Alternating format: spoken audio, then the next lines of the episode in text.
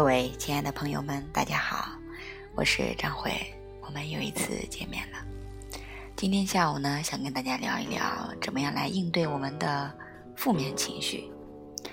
其实负面情绪呢，应该说有很多种啦，嗯，比如说生气呀，还有呢，嗯，愤怒啊，当然这两个非常接近。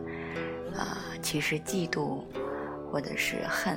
这些应该都说是，嗯，可以归到负面情绪当中。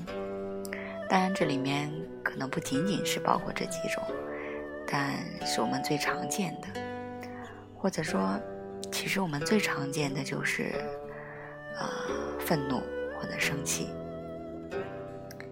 嗯，其实，在啊心理学或者各种各样的课程当中。尤其是情绪管理，都会给到我们很多很多的方法，来帮助我们去管理好自己的情绪。那我今天想要分享的是，其实情绪，我觉得很多时候我们可以从两个方面来，呃，应对它。一个方面呢，是我们要去做一些预防；其次呢，我们要正面的跟它。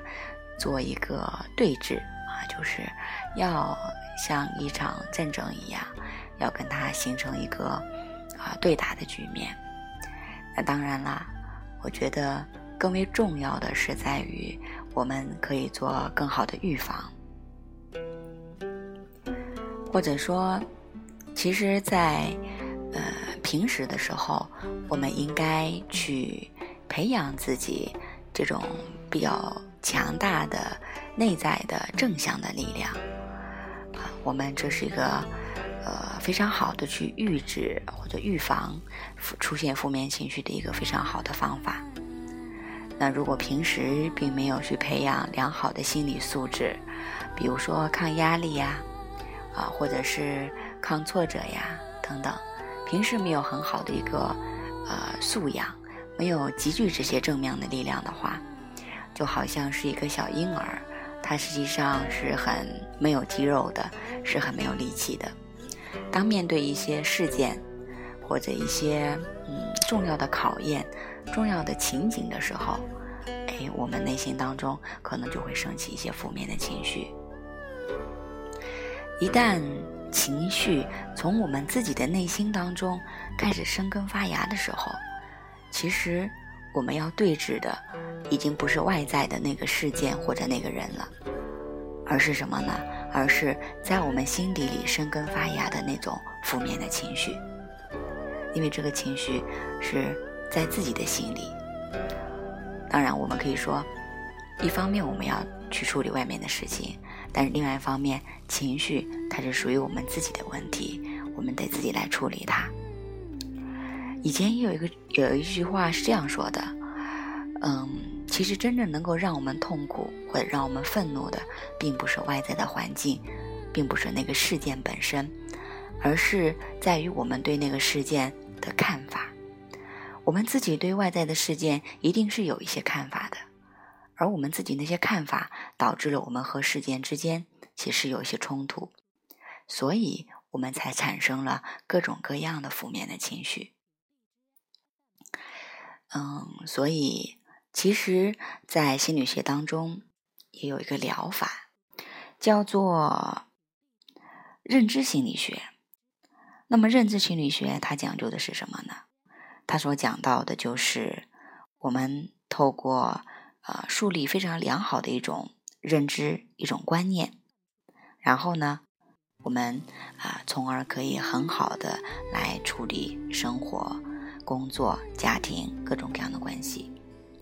那今天我想跟大家分享的是，呃，如何来用一个全新的观念来去处理让我们生气的一个人或者一个事件呢？那今天我想，呃，就先分享一下如何来面对一个可能会让我们很生气的一个人，他所做的一些事情让我们很生气。分享一个什么样的全新观念呢？其实跟呃前两天我所讲到的那个音频是有一定的关系的。嗯，比如说某一个人，他做了一些事情伤害了我，或者伤害了我的尊严，伤害到了我的利益、我的面子，啊，他，总之就是我感觉他剥夺了我的快乐，啊，他剥夺了我的一部分利益，因此呢，我对他产生了这种怨恨啊，就是不喜欢、讨厌和排斥的这种负面情绪。那如果按照上一期我们讲过的说，其实生命的长度并不仅仅局限于是这一期生命，而是有无数期的，一期接着一期，一期接着一期。那我们也谈到说，在过去也有一期接着一期，这个电视剧是没有开头的开头啊，就没有开头的，到现在为止也没有结束。所以它隐含出来另外一个意思就是，我们和眼前的这个让我们觉得很生气、很愤怒的这个人，他做了一些事情让我们很讨厌。但是如果放在一个这么长的连续剧当中来观看的话，我们就不得不承认会存在这样一种情况或者一种事实，那就是在过去，这个人他曾经。也帮助过我，而且在未来，他说不定也突然会变得跟我关系特别好。哎，所以呢，嗯，就会说，其实我们和他人之间的关系呢是会变化的，它并不是会固定在某一种状态当中而不发生改变。其实我们可能不需要去跨过这一生。这一集电视剧，啊，我们就可以，呃，不需要在前世、前前世，啊，也不需要在后面的未来世当中去看到，就在我们今生，我们依然可以透过社会上的一些例子，包括我们自己的例子，也能够深切的感觉到，其实眼前这个让我生气的人，他过去并不是对我没有做过任何有帮助的、有利益的。啊，为我着想的事情。通过我们个人的经验，我们确确实实也可以找到一个原来对我很讨厌的人，他后来现在变成我的好朋友。比如说，我们在两性关系当中，是最明显不过的例子了。原来很相爱的人。他们是彼此会为对方的利益、对方的快乐去考虑的，会去站在在对方的角度上去考虑事情、去处理事情。而这种感情、这种关系，它是不是一成不变呢？肯定不是的。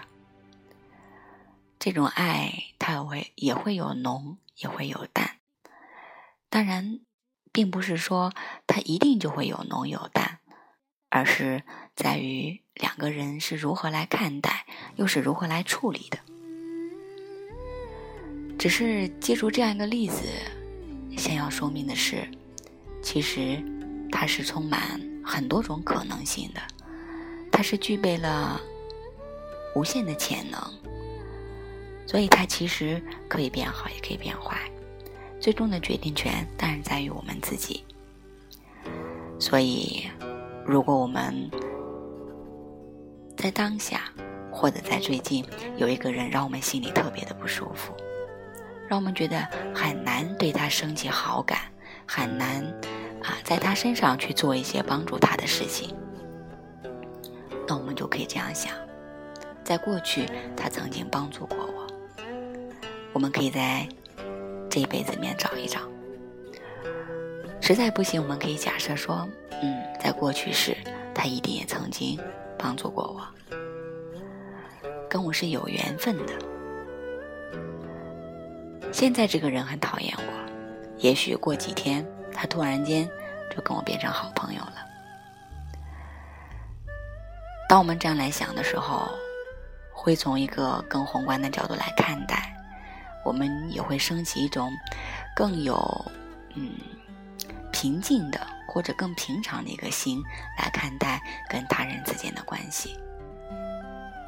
如果我们真切的能够升起这种观念的话，在我们当下面对这些人，我们就可以在十五秒钟平复我们内心的那些负面的情绪，乃至于我们不断的这样去想，我们会有一种非常超然的心态来面对啊荣辱，来面对得失，来面对那些触动我们的人、触犯我们的人。